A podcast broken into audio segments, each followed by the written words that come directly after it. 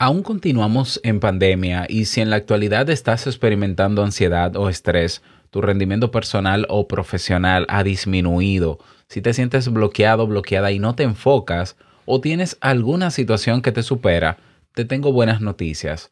He decidido abrir un espacio de consulta donde puedo ayudarte a trabajar en esas situaciones. Se trata de sesiones uno a uno de 60 minutos donde juntos podremos encontrar solución a tu problema y a un precio asequible. Aprovecha esta oportunidad y agenda tu cita conmigo en robertsazuke.com barra consulta para comenzar y ver resultados. Encuentras también el enlace en la descripción de este episodio. No estás solo, sola. Estoy aquí para ayudarte. ¿Tienes ocasiones en el día en que sientes ansiedad por el uso constante de redes sociales? ¿Eres de esas personas que cada pocos minutos mira la pantalla de tu móvil para ver si hay notificaciones? ¿Has sentido alguna vez el bolsillo de tu pantalón vibrar sin tener el móvil encima? Tranquilo, tranquila, no eres el único que le ha ocurrido algo como esto. Existen aplicaciones tecnológicas que están diseñadas para provocar eso y más. Hoy te enseño cómo lo hacen. Si lo sueñas,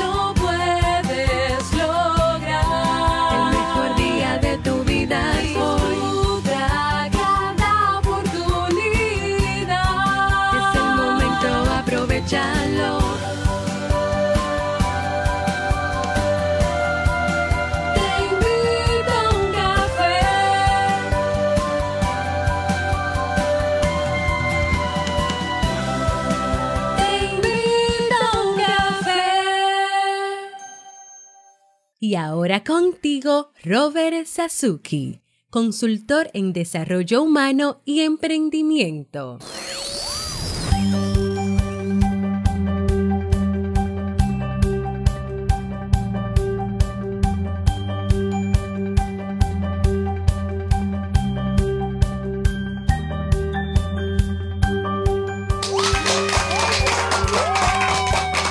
Hola, ¿qué tal con esa energía positiva, esos aplausos y aquí tu bebida favorita? Mmm, qué rico huele. Damos inicio a este episodio número 1223 del programa Te invito a un café. Yo soy Robert Sasuki y estaré compartiendo este rato contigo, ayudándote y motivándote para que puedas tener un día recargado positivamente y con buen ánimo. ¿Esto que es? Esto es un podcast y la ventaja es que lo puedes escuchar en el momento que quieras, no importa dónde te encuentres y todas las veces que quieras. Claro, tienes que suscribirte en tu reproductor de podcast favorito que te avise, ¿ya? Para que no te pierdas de cada nueva entrega. Grabamos de lunes a viernes desde Santo Domingo, República Dominicana y para todo el mundo. Y en el día de hoy un tema que tenía pendiente y un tema que yo creo que no va a acabar nunca pero que seguiré trabajándolo para que, para que generes conciencia sobre el problema que tenemos hoy en día con el tema de algunas tecnologías, valga la redundancia. Así que espero que te aproveche. Recordarte que eh, tenemos la encuesta abierta durante toda esta semana en Kaizen para elegir el próximo curso que iniciaríamos el próximo lunes. Ya cerramos el curso de autoconocimiento. Bueno, cerramos no, está completo. Completamos el curso de Supera la Procrastinación. Pues ahora nos toca elegir un nuevo curso. Yo te pido, no importa si eres miembro, no importa si no eres miembro de Kaizen, que vayas a kaizen.com barra encuesta para que elijas de, todos, de todas las propuestas de curso que tengo para ti ahí, la que, la que más te guste para comenzar ya. O sea, el próximo. No es que no te gusten las otras, sino que vas a elegir uno que será el próximo. ¿Ya? Y entonces daré los resultados el viernes de esa encuesta. Así que, por favor, en la descripción te la dejo en, en las notas del programa. Si no, ve a k-a-i-i-s-e-n.com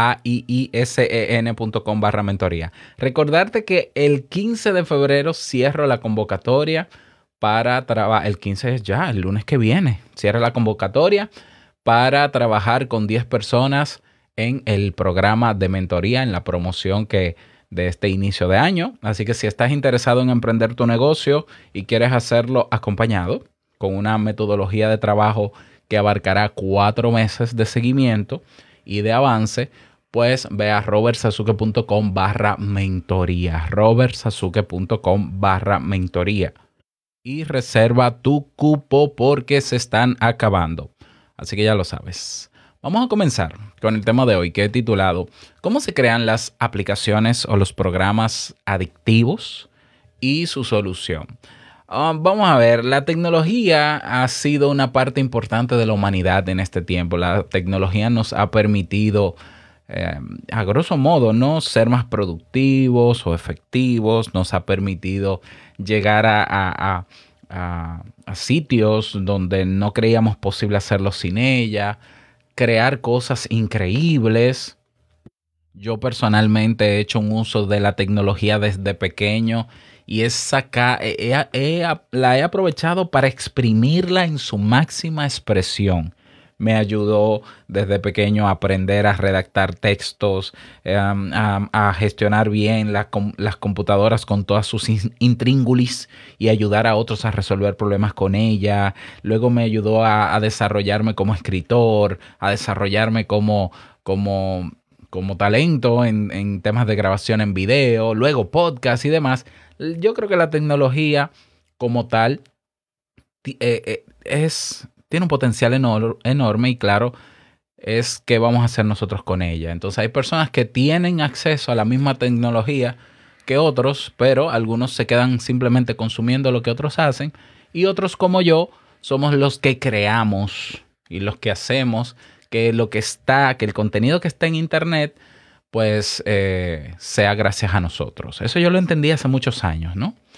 Bueno, pero dentro del espacio tecnológico existen programas y ahora aplicaciones, que antes de, qué sé yo, del 2000 quizás no se hablaba de aplicaciones, sino programas, pero hoy existen aplicaciones que están diseñadas para hacernos dependientes, para hacernos dependientes, etcétera, etcétera, porque de eso es que voy a hablar.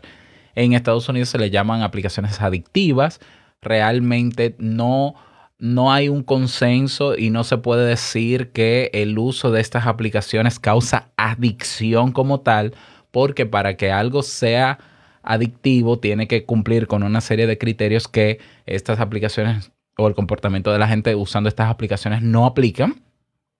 Por tanto, yo no me atrevería a decir que son adictivas. Yo pongo el título de cómo se crean eh, aplicaciones adictivas porque es como popularmente se le conoce pero no es que generan adicción, pero generan algo que se le acerca bastante, que es dependencia. Y yo estoy casi seguro de que en pocos años se creará esa tipificación y esa categoría diagnóstica de adicción al móvil.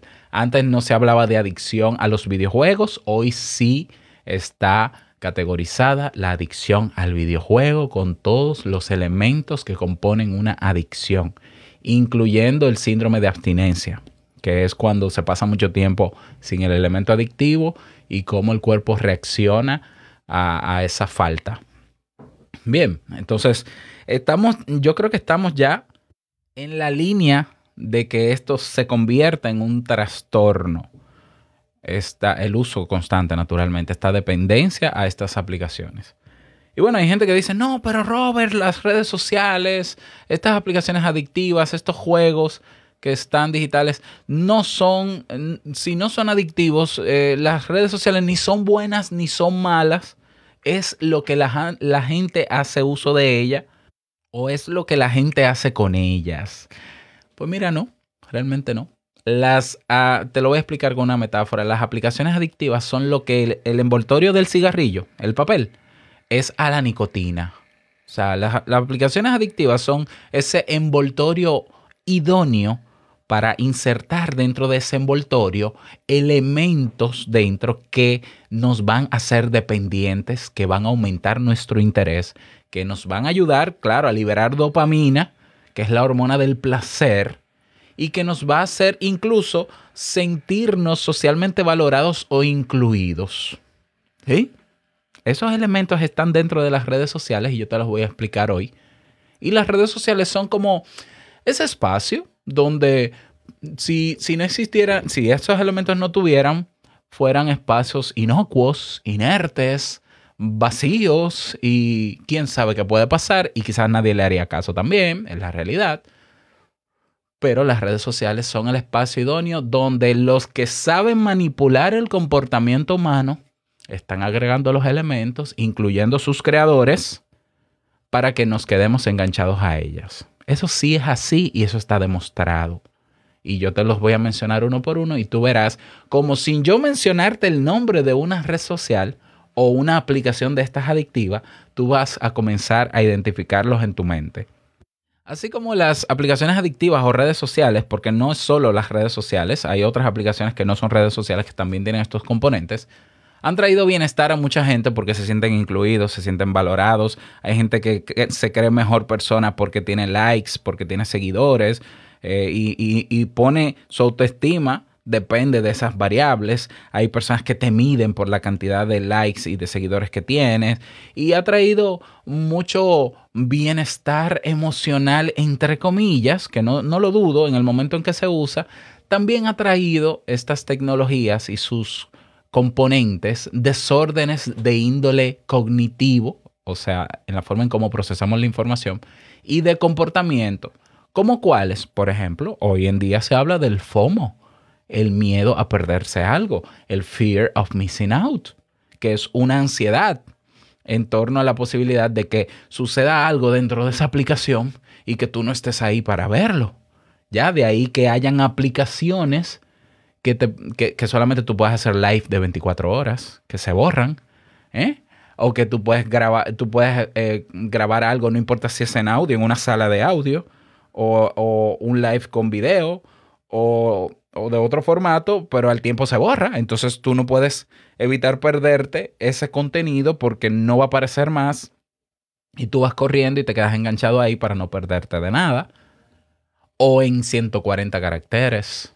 Ya yo me imagino que tú estás identificando aplicaciones, ¿no? Porque si no, entonces... Pero bueno, seguro que sí.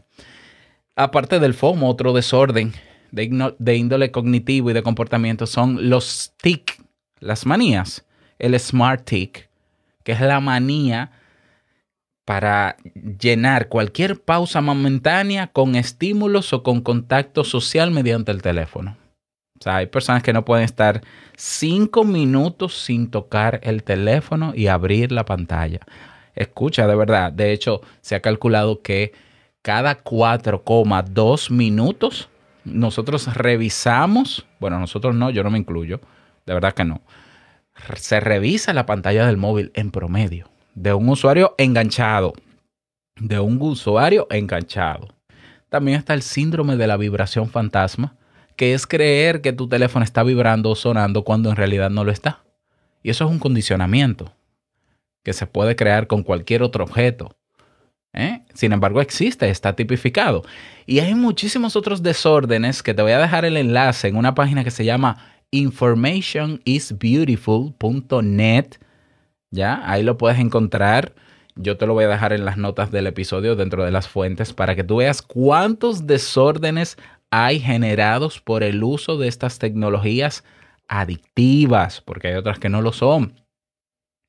Entonces, aparte de, del bienestar que nos puedan generar las redes sociales y estas aplicaciones, aparte de estos desórdenes de índole cognitivo y comportamiento, también la tecnología adictiva nos ha robado qué?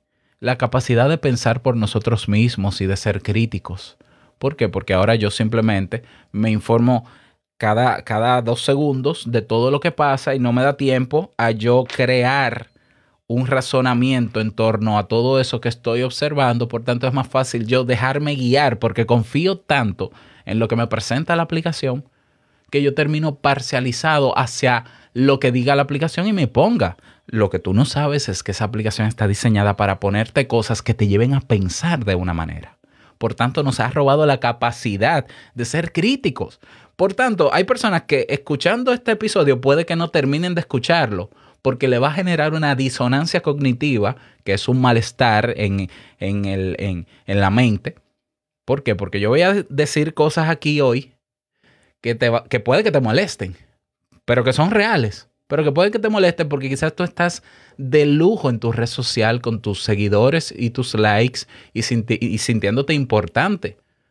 Claro, y esa intolerancia a escuchar voces disidentes y puntos de vista contrarios, tú no lo tienes en tu red social, porque tu red social siempre te va a mostrar lo que tú quieres, lo que tú quieres oír, lo que tú quieres ver, lo que quieres escuchar.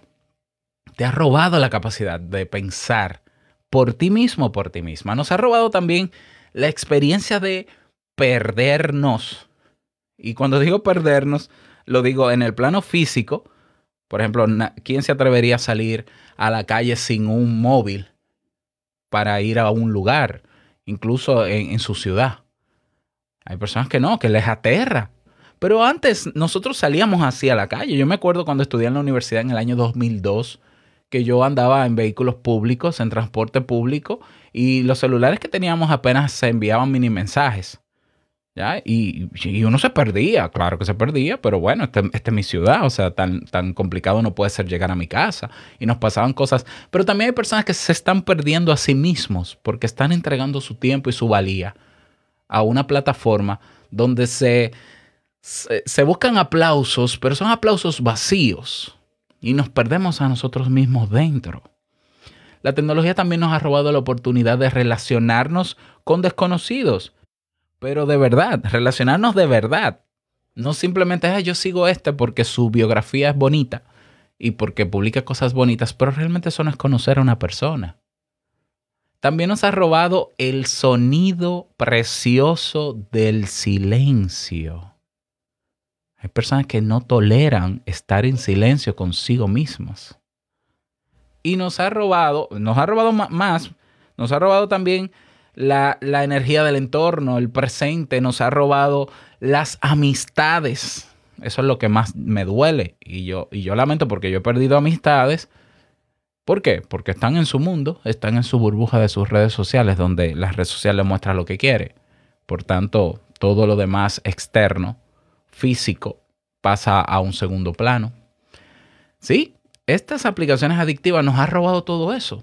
Quizás no lo vemos porque nos causan placer, pero es un tema eh, químico que produce la misma aplicación social para mantenernos enganchados. Mientras tanto, el mundo pasa a nuestro alrededor y nosotros estamos pegados a una pantalla. ¿De qué se valen estas tecnologías para hacernos dependientes de ellas? Se valen de hacernos, hacer que nosotros generemos hábitos. Como bien sabes, un hábito es un atajo que toma el cerebro para no pensar tanto, así de manera simple. O sea, es un atajo, es un, conjunto de rutas rápidas para llegar a un resultado eh, que se vuelve automático. Por eso tú es muy raro que reflexiones todos los días cuando te levantas qué vas a hacer. Tú simplemente te levantas y siempre haces lo mismo. Por eso cuando te cepillas, tú no piensas de qué lado empiezo, del lado derecho, los caninos, los molares. No, no, tú simplemente le das para allá como tú te enseñaron alguna vez. Eso es una automatización, eso es un hábito. Cuando vas del camino al trabajo, generalmente utilizas la misma ruta, incluso aunque sea la peor ruta, incluso aunque sea la, ruta del embotellamiento, pero es hábito. Y tú prefieres escuchar la radio o escuchar un podcast y, y aguantarte tu tapón o tu embotellamiento que buscar alternativas. Bueno, esos son hábitos. ¿Y por qué les convienen a estas aplicaciones adictivas? generar hábitos en nosotros, número uno, crea un, compromiso a largo plazo. O sea, vamos a tener clientes para toda la vida. ¿Por qué? Porque si para ti ya es un hábito desde que te levantas tomar el móvil para abrir esa aplicación, para ver qué hay de nuevo, ya, eso, se convierte en parte de, de tu rutina diaria. Y eliminar un hábito es imposible. Se puede sustituir, pero es imposible eliminar un hábito cuando se, eh, o sea, la automatización que se crea en tu cerebro se puede sustituir por otra, pero no se elimina. Eso está comprobado científicamente. ¿Por qué también les conviene a estas plataformas generarnos hábitos y naturalmente hacernos dependientes? Porque incrementa el valor de la vida del cliente, lo que se llama el lifetime value. ¿Ya? Y, y, volvemos a lo mismo, cliente para toda la vida. Hay gente que hoy no se imagina cerrando su Facebook. Hay gente que hoy no se imagina cerrando su WhatsApp y te voy a decir por qué. Eso también está dentro de las variables que ellos conocen y controlan y saben que tú no lo vas a hacer y te voy a explicar. También les conviene porque les proporciona, proporciona flexibilidad de precios. O sea, una persona que tiene muchos años utilizando una, una aplicación de estas, una red social, una red social que empezó gratuita y mucho tiempo después se tiene funciones de pago, la gente estaría dispuesta a pagar por ellos. ¿Por qué? Porque es parte de mi vida. Otra razón por las que les conviene a estas plataformas digitales generar hábitos en nosotros es por lo que se llama el crecimiento sobrealimentado o la creación de embajadores. Hoy está de moda una red social de audio, que no voy a decir el nombre, espero que la analices tú, que ha gastado millones en marketing de influencers, pagándole a figuras, pagándole a medios con notas de prensa donde todos dicen lo mismo. Y hoy tenemos a personas comunes y corrientes que hablan también de esa plataforma y de esa red social como si le hubiesen pagado a ellos también, pero a ellos no le pagaron nada. Es simplemente crecimiento sobrealimentado. Ay, sí, esa aplicación es buenísima porque yo me encontré a fulano, a Elon Musk, a no sé qué. Ay, sí, ay, sí, ay, sí, ay, sí. Eso también ellos lo saben. ¿Por qué también es importante para ellos generar hábitos en nosotros? Para fortalecer la brecha competitiva y cuando salga otro competidor, otra red social, sea difícil moverse. Todo eso lo saben está controlado y todo eso responde a fórmulas. Una de las fórmulas que se crearon para crear aplicaciones adictivas, eh, bueno, sí, o que enganchen, ah, porque no es lo mismo, ¿no? No es lo mismo adictivo a que enganchen. La diseñó un comunicador, un doctor en comunicación llamado BJ Fogg, profesor de Stanford y creador del laboratorio de diseño de comportamiento. Yo hablé, alguna vez mencioné la famosa fórmula de Stanford. Bueno, estamos hablando exactamente de esto. Este señor creó una fórmula para lograr que las personas desarrollaran hábitos en el uso de las tecnologías. Ahora bien, yo, yo al principio dije, este señor tiene que ser de, de esos que quieren aprovecharse. No, BJ Fogg como comunicador al desarrollar esta teoría advirtió, incluso tiene un video desde el año 2006, que aunque las, las investigaciones hayan arrojado los, hayan arrojado los elementos que componen una, tecnología para que se convierta en adictiva, el uso sin ética, sin criterio, es peligrosísimo, porque puede terminar esa aplicación o ese programa convirtiéndonos no solamente en dependientes, sino manipulándonos psicológicamente. Eso él llegó a esa conclusión, él comenzó a desarrollar su teoría en el 98. En el 2016 ya, ya él tenía un libro que no recuerdo el nombre, pero te lo voy a dejar en la descripción de este episodio, advirtiendo sobre el uso ético de estos elementos para que no se para que no, no lleguen a la conclusión que hoy en día tenemos. Y él es de los que está abogando hoy en día y ha creado fundación y tiene un estudiante llamado Tristan Harris que apareció, que fue uno de los protagonistas en el documental de Social Dilemma, que está en Netflix, de que se regule y de que haya un manejo ético de estos elementos que llevan a esa dependencia o a esa adicción.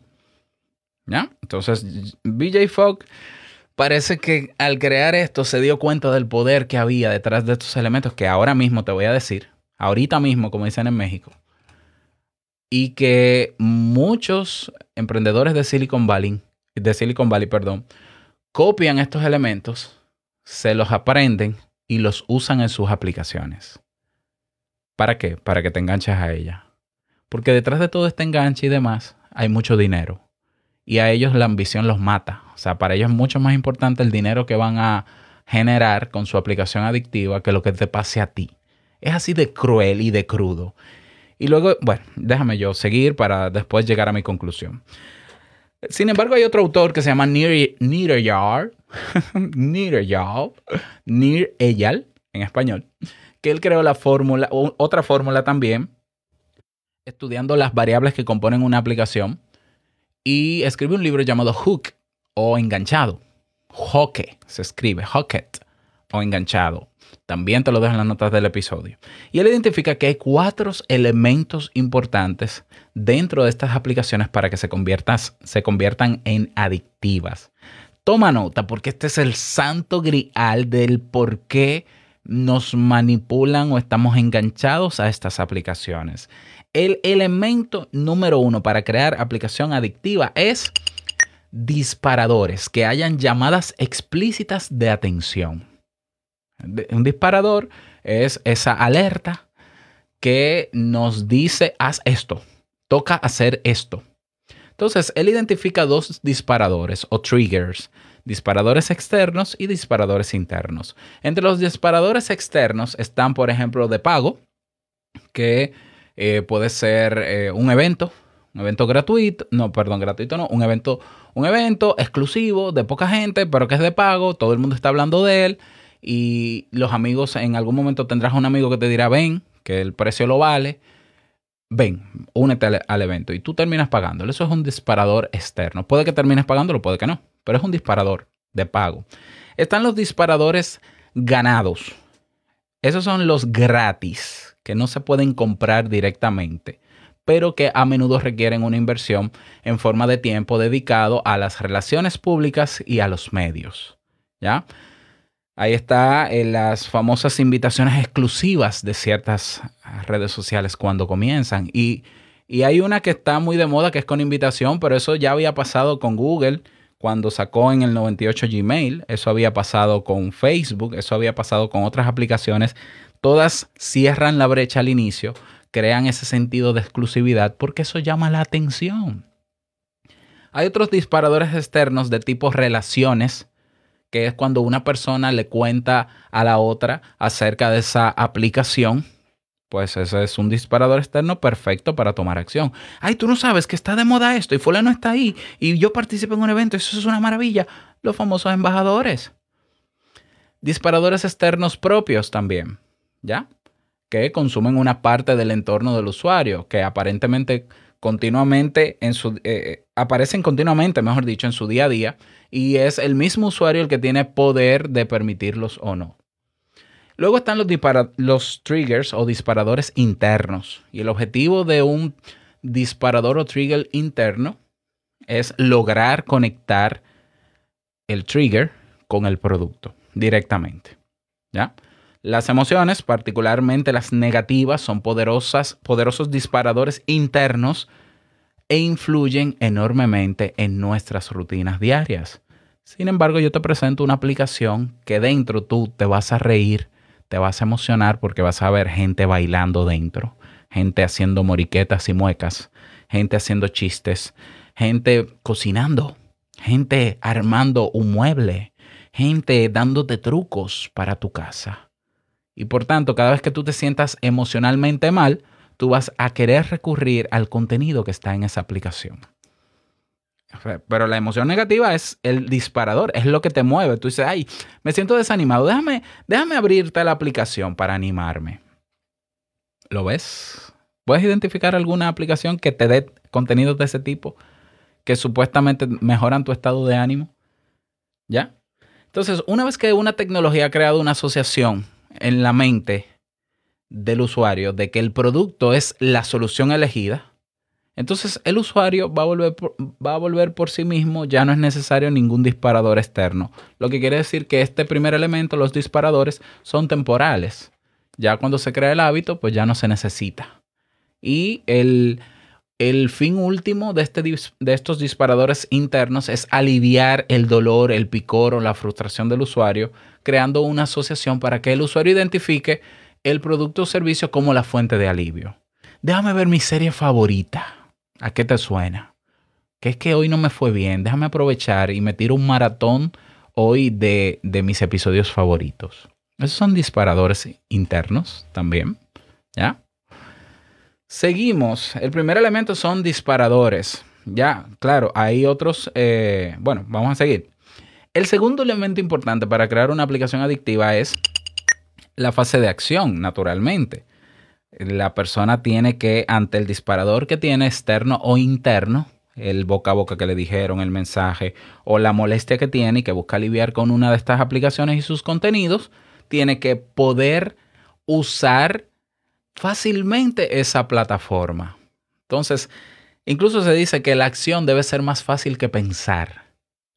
Entonces, fíjate que tú te das cuenta y hay gente que dice, no, los niños de ahora nacen con un móvil en el brazo porque se saben usar las aplicaciones más que yo, pero más rápido.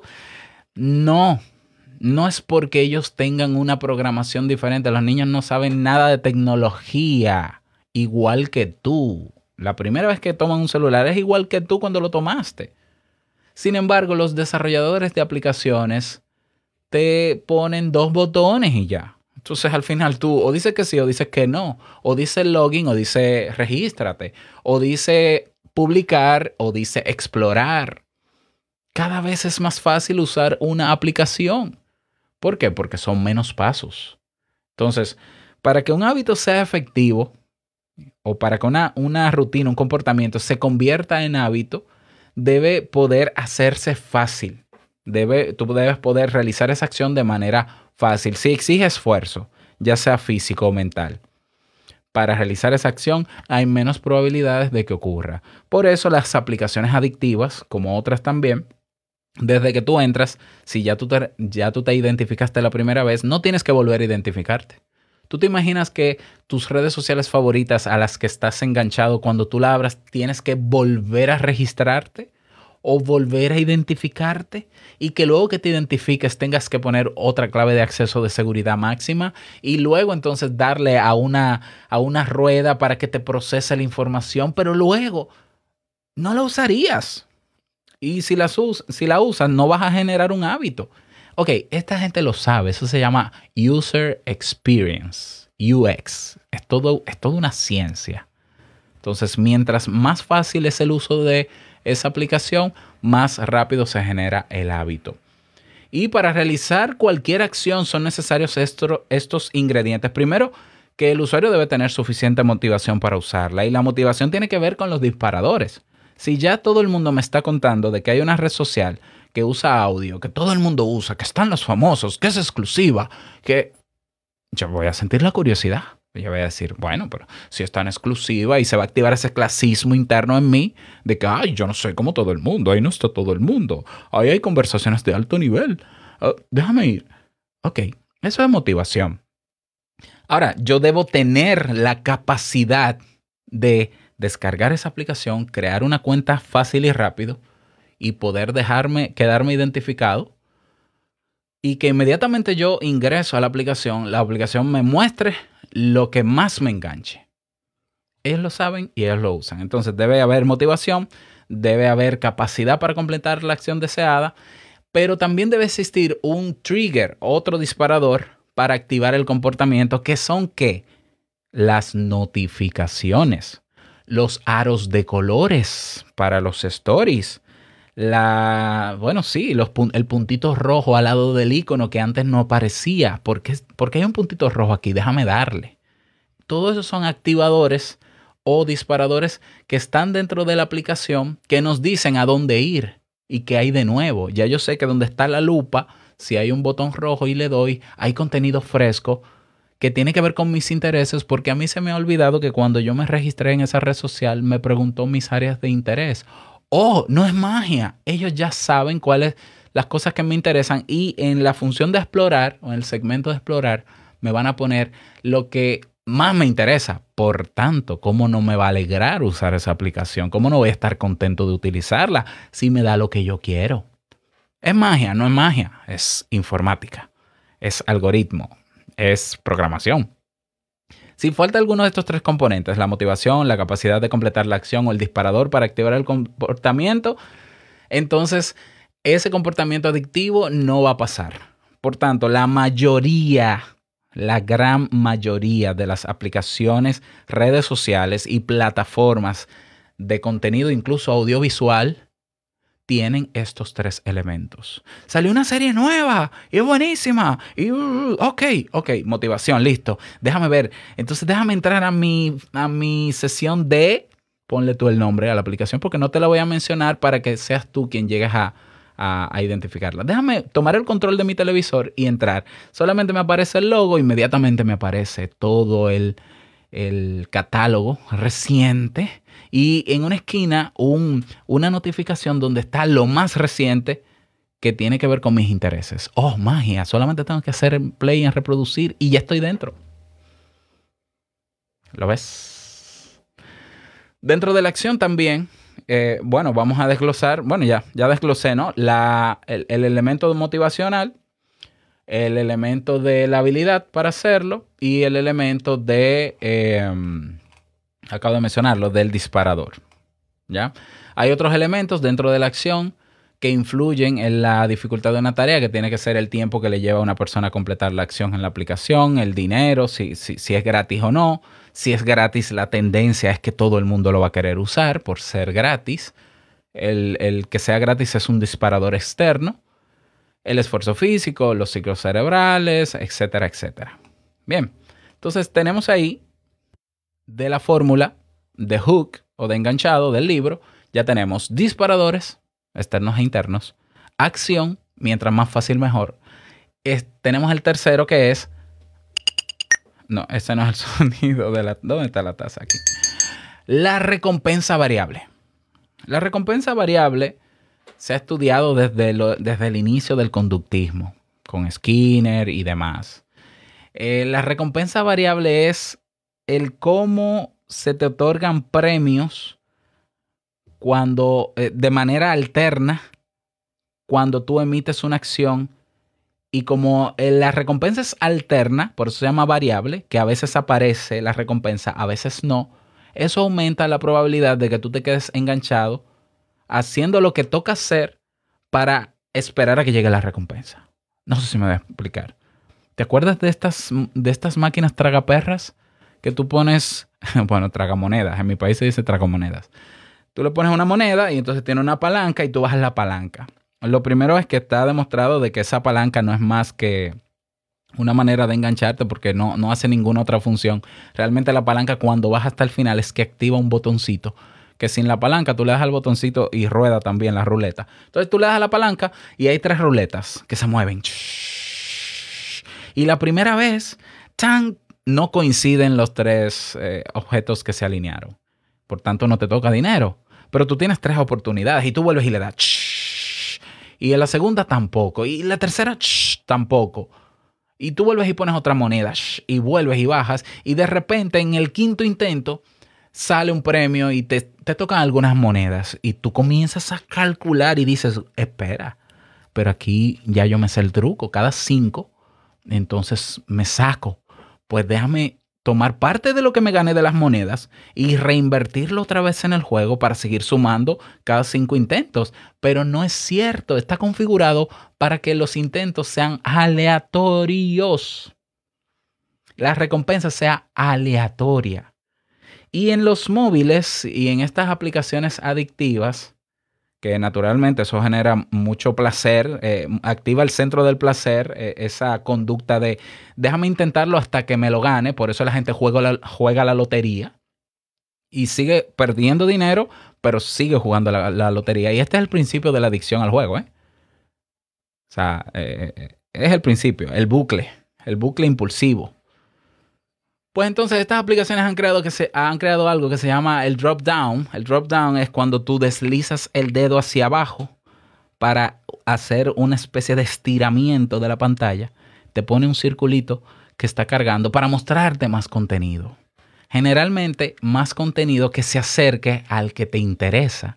Entonces en estas redes sociales hay tanto contenido diverso y de hecho te ponen contenido diverso, contenido entre el que te gusta y el que no pero te ponen sobre todo el que no. ¿Por qué? Porque así tú deslizas hacia abajo, deslizas la pantalla más todavía hasta que aparezca eso que quieres y eso simplemente te va a mantener enganchado las horas suficientes porque como no te muestra todo lo que te gusta de, cada vez que tú activas el dedo, pues entonces te irías rápido porque verías todo. No, no, vamos a ponerle cosas que no les gustan para que siga deslizando. El swipe up. No, el swipe down será. ¿Ya? Eh, drop down es que se llama, eh, tecnológicamente hablando. Entonces esa es la recompensa variable y eso se descubrió con estudios que se hicieron con ratas en 1940. La famosa caja de Skinner utiliza el mismo principio.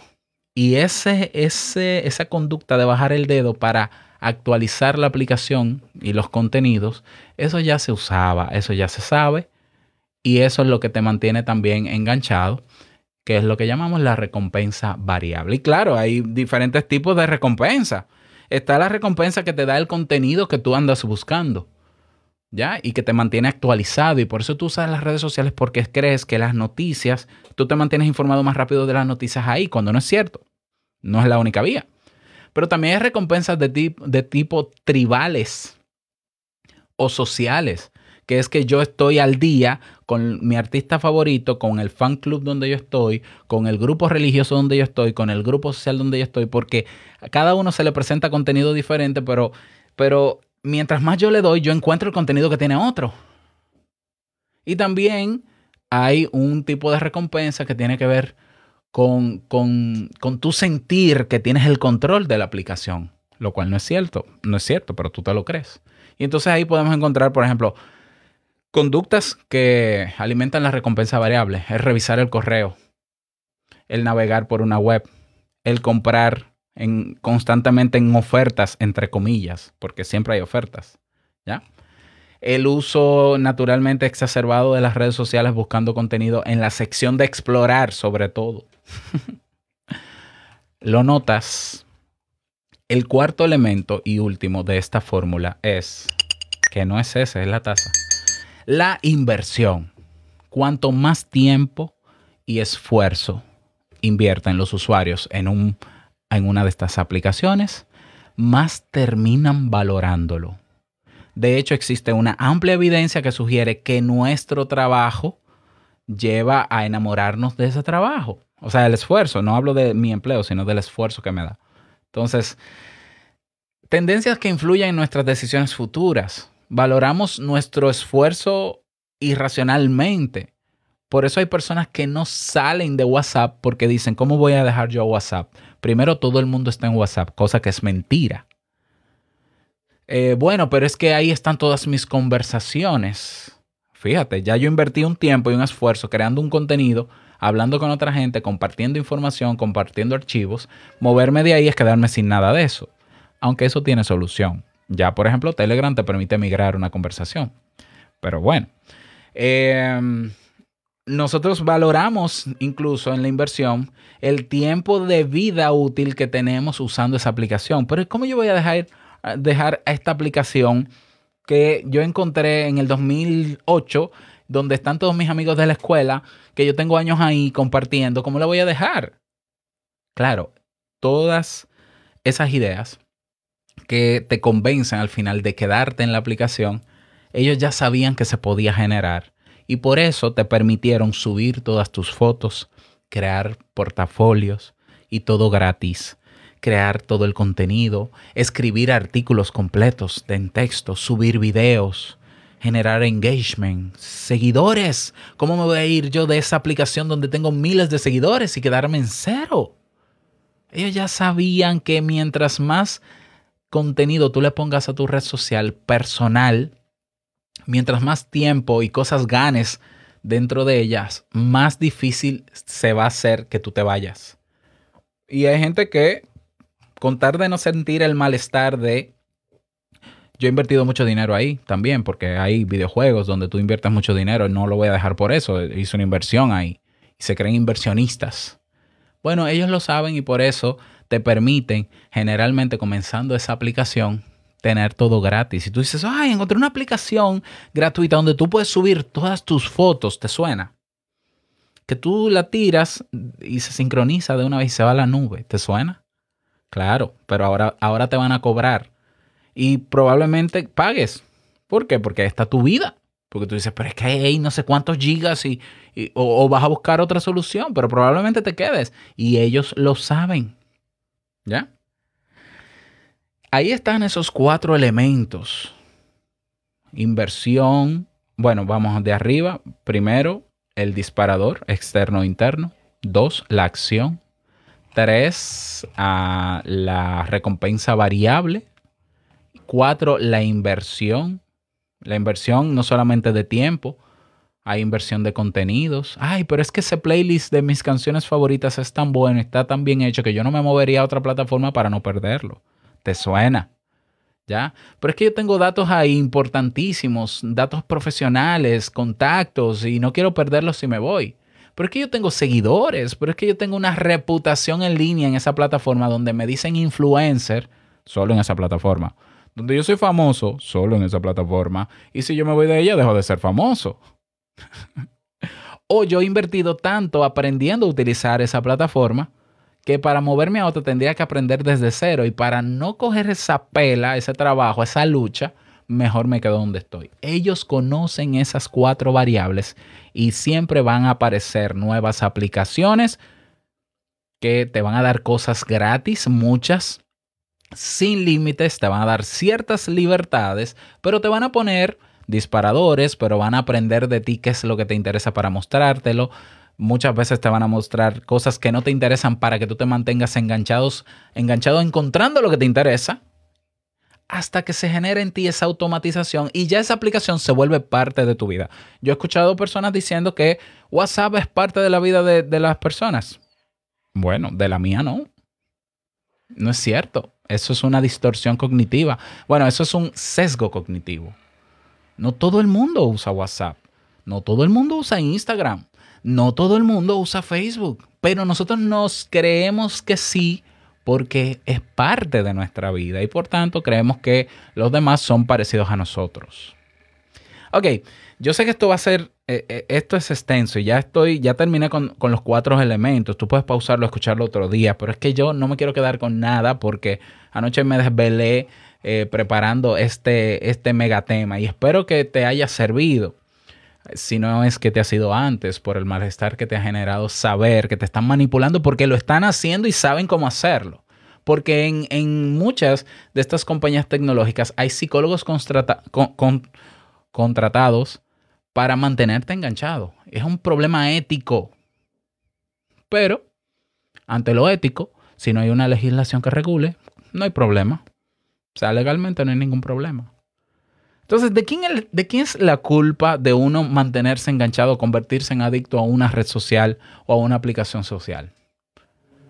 ¿De quién tú crees que es la culpa? Tú dirás, bueno, no, porque para aquellos que decían que las redes sociales ni son buenas ni malas, yo creo que ante, eh, ante esta evidencia de la composición que tienen las redes sociales adictivas, está claro llegar a la conclusión de que ellos saben lo que están haciendo y están haciendo cosas para que te enganches. Es como, es como decir, ah, no, pero es que el refresco de cola es adictivo, pero no, no, el refresco de cola no es malo, es la gente que no debería tomarlo. No, momento, porque esa compañía multinacional y mundial de refresco de cola te va a poner la Coca-Cola en todas partes te la va a poner barata, te la va a asociar con la felicidad y el bienestar humano, y al final, a la hora de tu socializar, vas a pedir una.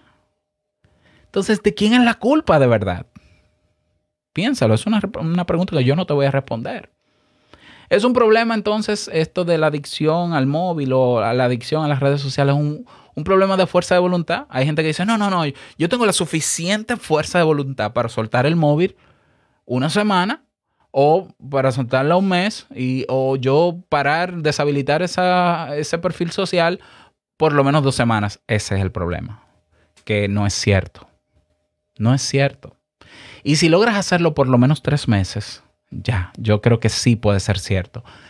El tema está en que me lo demuestres, porque es que cuando se ha convertido en parte de tu vida, el no tenerlo te genera malestar y el cerebro está en contra de generar malestar.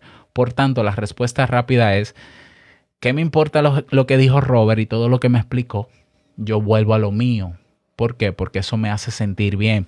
Pero está diseñada para que te hagas sentir bien porque ellos saben que haciéndote sentir bien te enganchan y, engaña, y, y enganchándote hacen dinero contigo, aparte de que te roban tus datos y, y la realidad es que aparte de que te puede generar un bienestar, o puede liberar dopamina el uso de esa app adictiva, la realidad es que también tiene efectos colaterales.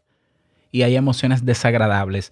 Y hay reacciones fisiológicas y problemas de comportamiento por el uso constante de estas aplicaciones adictivas. A ver si, has, si te identificas con alguna de estas. Ansiedad. Preocupación por el uso del móvil.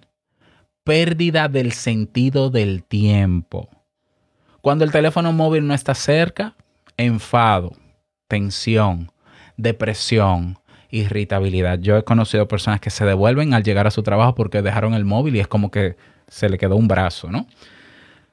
Eh, malestar fisiológico, fatiga ocular, dolores de cabeza, visión borrosa, dolor de cuello por mirar tanto hacia abajo, accidentes de tráfico. Ya los, los bloopers y, los memes andan a la orden del día. Tú buscas en YouTube accidentes por el uso del móvil. Incluso hay países donde han, han puesto señalizaciones en el piso, en las aceras, para que la gente eh, que está caminando mirando el móvil pueda pasar sin tropezarse con nada. Pero han habido muertes por accidentes de tráfico relacionado al uso del móvil, texteando, hablando, revisando esa notificación.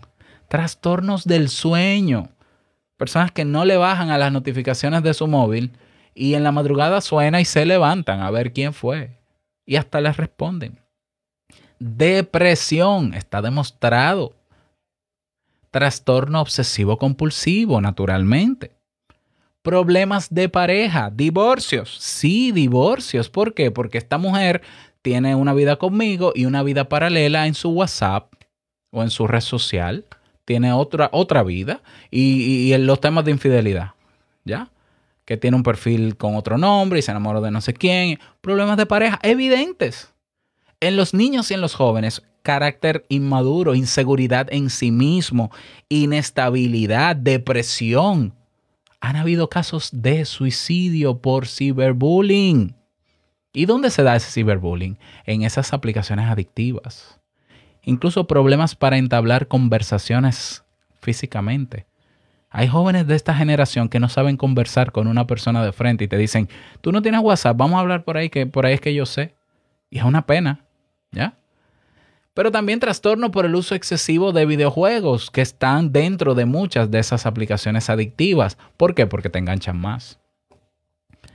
¿Hay legislación para esto? Bueno, mira, existen leyes en China que, prohíben los bucles compulsivos, que son eh, esa, esa, conducta de tú bajar el dedo para que se actualice. Esos bucles compulsivos en videojuegos y redes sociales en, en China están prohibidos. En Bélgica se ha prohibido y se está penando con cárcel el bucle compulsivo. Y en, en Reino Unido se está legislando para eliminar estos elementos que causan dependencia porque están ahí, son evidentes. Pero hay algo que me llama la atención y no sé si te llama la atención a ti. ¿De qué se está hablando hoy en día en Silicon Valley? De donde han nacido muchas de estas aplicaciones y plataformas adictivas. ¿De qué se habla hoy? ¿Tú has escuchado alguna noticia de que el gerente de tal empresa que tiene una guerra con el de tal red social han hablado sobre la adicción o sobre la dependencia que generan estos elementos que están dentro de las redes sociales? No. ¿Sabes de qué están hablando hoy en día en Silicon Valley? De privacidad, de la venta de tus datos personales, de que te van a notificar si tal red social te va a compartir tus datos. Pero no hablan de que quítame ese disparador que tienes dentro, esas notificaciones, deja de mostrar contenido que, que solamente la gente quiere ver para no crear polaridad en la forma de pensar. No, de eso no se habla. Incluso las plataformas tecnológicas que apuestan al bienestar humano están en silencio ante esto que yo te estoy contando. ¿Por qué? Porque si las redes sociales y las aplicaciones adictivas dejaran de tener estos elementos que te hacen habituarte a ella y volverte dependiente de ellas y que formen parte del diario vivir tuyo, perderían millones de dólares. Todas estas, todas las que se creen santas porque protegen la privacidad y las que no. Entonces, ante este problema hacen silencio, hacen mucho silencio, no les conviene. La ambición de estos guruses tecnológicos por hacer dinero es mucho más importante que tu bienestar y salud mental. ¿Lo ves?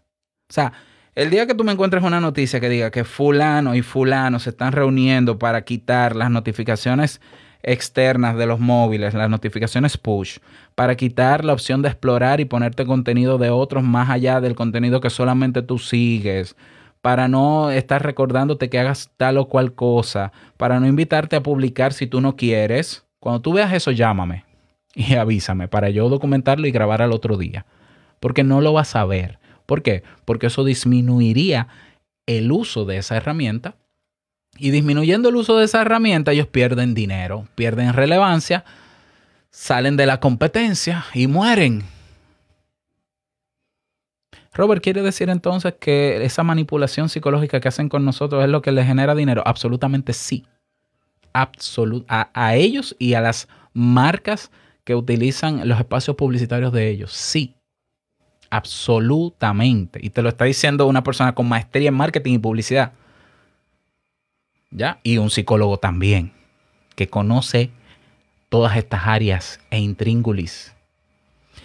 Bien, entonces, como yo no puedo eh, confrontar directamente a estas grandes multinacionales tecnológicas para que dejen de hacer eso, que no ha podido ni siquiera la gente del documental de Social Dilema o de Nada es Privado hacerlo. Bueno, toca seguir siendo activista. Yo soy un activista en ese sentido para que esto cambie. Pero yo creo entonces en que yo puedo educarte a ti y darte opciones diferentes a ti para que de a poquito, por lo menos tú, si yo logro que tú, que estás enganchado en esa red social, salgas de, ese, de esa adicción o de esa dependencia, para mí es mucho. Para mí es mucho. Entonces, en ese caso, yo te voy a hacer propuestas concretas. Yo no soy de los que está en el medio, en el centro, diciendo, no, es que esto ni es bueno ni es malo. Eh, no, no, no, no. Hay cosas que son malas y lo malo se dice. Hay cosas que son buenas y lo bueno se dice. ¿Ya? Ahora, no, no, me, no, me, no me voy a parcializar en lo bueno que tiene efecto colateral si algo bueno tiene un efecto colateral y somos conscientes de que hay ese efecto colateral y se puede corregir el efecto negativo colateral, pero no, pero no, porque entonces perderíamos lo bueno, entonces es malo. Robert, ¿qué puedo hacer entonces yo para salir de esta manipulación mediática de estas aplicaciones que me generan adicción? Que, repito, son plataformas de contenido audiovisual, son plataformas de texto y de microblogging de 140 caracteres, son plataformas donde hay fotografías y videos, son plataformas de videojuego, son videojuegos, perdón, la plataforma es el medio, son videojuegos. ¿Cómo salgo yo de todo esto? Bueno, te voy a dar algunas recomendaciones. Recomendación número uno, tienes que saber que estar o no en esas plataformas o redes sociales no te puede definir y no te define. Tú no necesitas likes, no necesitas seguidores para sentirte relevante. Por el hecho de ser quien tú eres, ya te debe bastar. Tú dirás, ay, eso suena muy simplista, Robert. Sí, pero es así. Los que genuinamente te quieren no son quienes solo te dan likes y te ponen emojis. Son los que invierten, por ejemplo, cuando tú cumples años, cuando tú cumples años, invierten y te hacen una llamada y hablan contigo o una videoconferencia o se, o se reúnen presencialmente contigo para saber de ti conectar contigo. Esos son los que verdaderamente te quieren. Y te debe bastar. Y te debe bastar. De hecho, acaba de salir, por cierto, un documental que no puedo dejar pasar. Te voy a poner el trailer en las notas. Que se llama Fake Famous falsos, famosos falsos, donde se habla de la falacia y toda la mentira que hay en las redes sociales como Instagram, de gente comprando seguidores y queriendo ser famosos, cuando al final lo que están es lacerando su autoestima y su autoaceptación incondicional. Ese es el punto número uno. Tú eres ya valioso, tú eres ya importante, no importa si no estás en esas redes sociales. Eso es irrelevante. Número dos, busca y selecciona aplicaciones o redes sociales que no tengan estos componentes que te dije, que no tengan estos disparadores, que no tengan estas llamadas a la acción de esta manera, que no tengan esa recompensa variable que te engancha y que, que ah, tú puedas hacer la inversión que tú desees de manera consciente sin que, sin que ellos quieran, eh, eh, ¿cómo se dice?, persuadirte a hacerlo. Tú dirás, Robert, pero ¿existen? Sí existen. Yo estoy en una red social que no es nueva, es del año 2018, que ellos no tienen ninguno de estos elementos. ¿Ya? Se llama Vero. V-E-R-O. Vero. Si creas una cuenta en Vero, por cierto, agrégame como amigo o como conocido, eh, como Robert Sasuki o como ROB Sasuke, me encuentras dentro. En Vero, ellos los valores que promueven son exactamente de estos eh, de esto, de quitar esos elementos. No son gente de Silicon Valley. No tengo nada en contra de la gente de Silicon Valley, pero es que a mí de verdad que me irrita hablar de gente exitosa en Silicon Valley que lo que está haciendo dinero manipulándote. Unos sí, otros no. Pero son muy ruidosos los que sí te manipulan. Ok, y están dentro de la lista de los más grandes, la gente con más dinero del mundo. Ok, entonces sí existen aplicaciones. Mira, navegadores que eh, no te enganchan tenemos navegadores como DuckDuckGo o to go. Yo te puedo hacer la lista. Únete a la comunidad Sasuke y te voy a hacer la lista de navegadores, juegos, aplicaciones, redes sociales que no solamente protegen tu privacidad, que es el tema en tendencia, pero sobre todo no te manipulan psicológicamente. Yo te las puedo dar porque existen y yo las uso. Yo las uso. Y yo estoy tan informado como el que está pegado en Twitter o en Instagram constantemente. Tan informado, o quizás más porque la información, las fuentes a las que yo voy son más objetivas que lo que me presenta una red social. ¿Ya? Seguimos. Elemento o recomendación número 3 Luego que tú encuentres esas aplicaciones o redes sociales sin elementos adictivos, avísale a tus amigos cercanos e invítalos a que la prueben. ¿Ya? Aunque se queden con las anteriores. Yo le he dicho a todos mis conocidos, usa Vero. Vamos a probar Vero. Agrégame en Vero. No, pero es que, ¿qué sé? Ven, ven, ven para acá, porque claro, tampoco tiene sentido que yo tenga un perfil en una red social y esté solo. Ya, yo prefiero que estar con mis conocidos. Vengan, vengan para Vero, agréguenme, pruébenla y listo. Escuché un comentario de una persona que decía, a mí Vero no me engancha, no me gusta porque es que no termina, no me engancha. Y yo le decía, eso es lo positivo que tiene Vero, que no te engancha, porque el que te engancha es un problema. Entonces avísale a tus amigos, coméntales de boca en boca que hay una red social no le hables de componentes adictivos porque no te van a hacer caso, pero hay una red social nueva que tú creaste una cuenta para que te sigan ahí, aunque sigan las otras. Recomendación número cuatro. Eh, migrar. Entonces vas a migrar la información más relevante que tienes de esa antigua red social que vas a dejar hacia la otra. Yo hice exactamente eso con Vero e Instagram. Yo saqué la mayor cantidad de fotografías o de frases o de contenido de mi Instagram y la moví a Vero. Tú vas a mi perfil de Vero y es igual a como era mi perfil de Instagram. Exactamente igual. Yo fui migrando poco a poco, me tomó dos o tres días y ahí está mi información, lo que yo creo que se puede quedar. Lo que no, simplemente lo, lo eliminé. Y con eso el punto número 5, que es vacía todos los contenidos de esa cuenta, de esa plataforma adictiva, hasta dejarla en cero. ¿Por qué? Porque si no lo borras, vas a sentir que sigues pegado a ella porque ese contenido está ahí. Bórralo, muévelo, guárdalo en otro sitio, pero borra, vacíalo.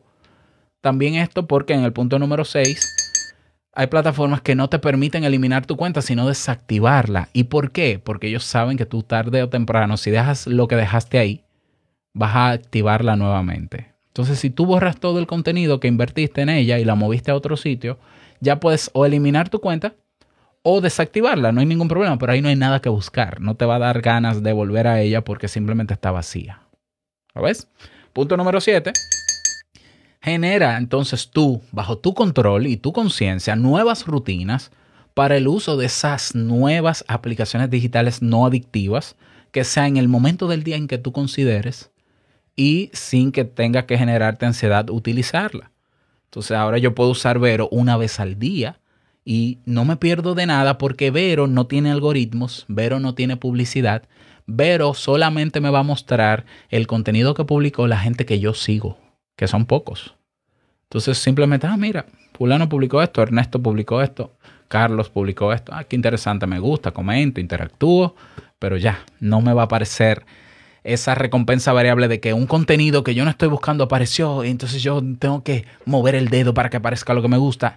No, ese círculo de la rata no me va a aparecer a mí en Vero porque ellos saben que eso es adictivo y ellos promueven el uso de su aplicación sin esos componentes. Y de verdad yo te lo garantizo. Esa, esa sería, si yo fuera creador de una red social, tendría esos mismos elementos. Bien, generas tus propias rutinas. Punto número 8 Cuenta tu experiencia con estas aplicaciones no adictivas a los demás. Coméntalo. ¿Ya?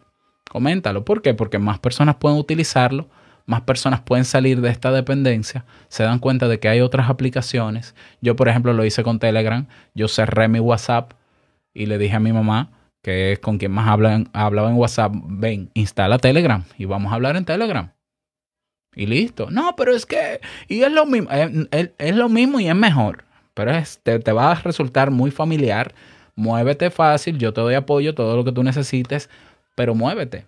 para que la gente sepa, tus amigos sepan que hay otras soluciones, que no es cierto que si yo me, si yo me quedo sin esa red social ya, no, no, no, no, hay otras. Lo que pasa es que exige un esfuerzo buscarlas por tu bienestar. Punto número 9. Enfócate entonces, ya que tienes esa libertad de moverte durante el día sin que haya una notificación presente que te diga lo que tienes que hacer y sin alterar tu estado emocional, enfócate entonces en tus objetivos y esos propósitos de año que te pusiste, estamos en febrero, y comienzas a crear, porque el ser humano no, no tiene sentido la existencia del ser humano si solamente sabemos consumir lo que otros hacen. Nosotros nacemos con el potencial de ser creativos y estamos llamados a cada uno crear. Yo estoy seguro que de pequeños tú tenías unos talentos y unas condiciones para manualidades, para arte, para lo que sea. Vuelve a eso y ponte a crear. Y preséntalo en tu nueva red social no adictiva. Claro que sí. Punto número 10 ten una fuente o una plataforma que te brinde la información que tú necesitas tener en el día para sentirte ¿no? informado y actualizado. Yo utilizo un agregador de noticias que se llama Feedly, que también te lo dejo en la comunidad Sasuki y te puedo enseñar a usarla, donde yo tengo periódicos, revistas, blogs que son de entera confianza para mí, son fuentes creíbles para mí de diferentes temáticas, está categorizado y yo todos los días reviso una vez al día qué hay de nuevo hoy. ¿Ya? Tengo espacios de noticias y tengo espacios de contenido. Las de noticias las veo rápida. Si es algo que me interesa, lo amplío. Si no, simplemente leo el titular. Y los contenidos me sirven para yo mantenerme actualizado con los temas que más me gustan. Sin tenerlas en mis redes sociales. No están en mis redes sociales. Así que úsalo tú también. Se llama Feedly. Eh, punto número 11. Dedica tiempo de calidad ahora que vas a tener más tiempo. Te vas, a dar, te vas a dar cuenta que te va a sobrar el tiempo. Ahora dedica parte de ese tiempo de calidad a tu pareja, a tus hijos, a tus amigos que seguro has dejado abandonados y que solamente te comunicas con ellos por emojis, ¿ya? O por saluditos o frasecitas, llámales. Dedícate tiempo de calidad a ti para practicar, que sea mindfulness, algún deporte, para escribir, para estar en silencio contigo. ¿Ya? Y punto número 12, que va con el anterior, vive ya en la realidad, en la verdadera realidad que es lo que pasa en tu entorno, no en esa realidad ficticia que te brindan esas redes sociales, donde la gente se toma una foto y tú crees que está en París, pero al final lo que tienes es un, un televisor detrás con la foto y te viven engañando. ¿Ya? Entonces, la realidad es lo que pasa a tu alrededor, en tu espacio físico. Lo demás es, eh, ponlo en duda. Te toca ya vivir la realidad y salir. Y ojo, tú dirás, no, pero es que entonces yo me alejo de la tecnología y no le saco provecho. Es que la tecnología es más que el uso de aplicaciones adictivas. Mucho más. Fíjate, yo estoy utilizando tecnología para conversar contigo y no tengo de frente ninguna aplicación adictiva. Yo creo contenidos, puedo escribir libros, puedo grabar videos, yo puedo eh, grabar cursos, yo puedo desarrollar páginas web, yo puedo tocar guitarra, puedo grabar mis canciones, producirlas, componerlas, yo puedo hablar con mis amigos, todo eso, nada de eso depende de aplicaciones adictivas ni de redes sociales. Y me siento pleno porque puedo ser un ente que aporta a la humanidad y que es creativo. Necesitamos gente creativa, no necesitamos borregos los borregos son para los que quieren hacer dinero y manipular y que tienen un interés narcisista. Sal del borreguismo, ponte a vivir tu vida y el primer paso es salir de esas aplicaciones adictivas. Sí. No, Robert, pero mejor ayuda a la gente a autorregularse dentro de esa... No, es que eso es como tú decirme a mí, haz dieta, pero, pero te voy a poner en la nevera te la voy a llenar de postres, pero haz dieta. Y tú tienes que tener la suficiente fuerza de voluntad para no abrir la nevera y comerte los postres. El que sabe de nutrición y el que sabe de hábitos, sabe que eso es imposible. A la primera que yo sienta ansiedad, voy a abrir la nevera y a tomarme un postre, aunque sea un poquito, pero me lo voy a tomar y de poquito a poquito me lo como. Lo mismo el alcohólico. Ah, no, tú tienes que tener fuerza de voluntad. Y entonces, pero tengo el bar lleno. no vayas al bar. Claro que no voy a ir al bar, no, voy a ir a la botella y, me voy a pegar de ella y me la, la voy a vaciar. Eso no funciona así. El que sabe de comportamiento humano sabe que la fuerza de voluntad es un mito. Nosotros somos seres de hábitos. Sí, somos seres de hábitos. Por más que tú pienses ya no voy a tomar alcohol, ya no voy a tomar alcohol, tengo fuerza de voluntad. Sí, te va a pasar dos o tres días cuando empieces a sentir abstinencia. El cuerpo te va a decir, dame el bendito alcohol o yo o me enfermo ay, no, no, no, yo no me puedo enfermar. Y tú mismo te autosaboteas y te convences de que el alcohol no es tan mal y al final te tomas una tapita, pero como ya eres alcohólico, ya comienza a activarse otra, otra vez en ti el, el mareo tradicional y demás, y por ahí te vas. Es que somos así y ellos lo saben, los que diseñan estas aplicaciones, y yo lo sé, que estudié comportamiento humano, y lo saben los psicólogos. ¿Ya? Entonces, esto no es mito, esto no es teoría, esto es la realidad. Aquí hay una fórmula que te di que ya sabes cómo se hacen estas aplicaciones. Te dejo el libro de Hook para que te lo leas. Tengo el resumen, tengo un pequeño resumen en español que les voy a dejar a los que se unan también a la comunidad Sasuke, los que están dentro. Tengo también un test de adicción al móvil que puedes hacer. Ve a la comunidad Sasuke y te lo voy a dejar para que lo llenes.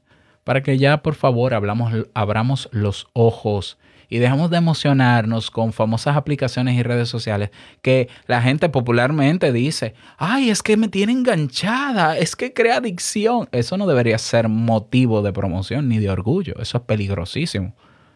Yo, cualquier persona que me dice, inscríbete aquí, mira, te voy a dar la invitación a esta red social porque esto, es, esto te va a dar una enganchada. No, todo lo contrario, salgo corriendo de ahí, no me lo des. Porque yo sé lo que implica estar enganchado en lo que sea. Nosotros no deberíamos ser dependientes de nada en esta vida. De nada ni de nadie. Entonces, bueno, yo sé que me he extendido, pido disculpas, pero el podcast tiene esa característica. Tú puedes escucharlo en dos momentos del día. Si, si no lo hiciste, pues ya, gracias por escuchar. Espero también tu opinión en la comunidad Sasuke. Vamos a estar debatiendo voy a poner mucha más información y si están de acuerdo los miembros de la comunidad, voy a crear un canal solamente de informaciones relacionadas eh, eh, de, en, en el tema de la adicción o de la dependencia, mejor dicho, de estas aplicaciones. Que hay mucho contenido, pero no se hace ruido de eso porque saben que les perjudica y prefieren hacer ruido hablando de privacidad y de no sé qué, y que soy la clave y que fulano tiene una guerra con fulano todo un ruido muy mediático, muy bonito, mientras te manipulan, hacen millones contigo, ellos se vuelven, están en la lista de los hombres más ricos del mundo, y tú se te acaba el año, se te pasa el tiempo y tú no logras lo que quieres lograr porque estás enganchado.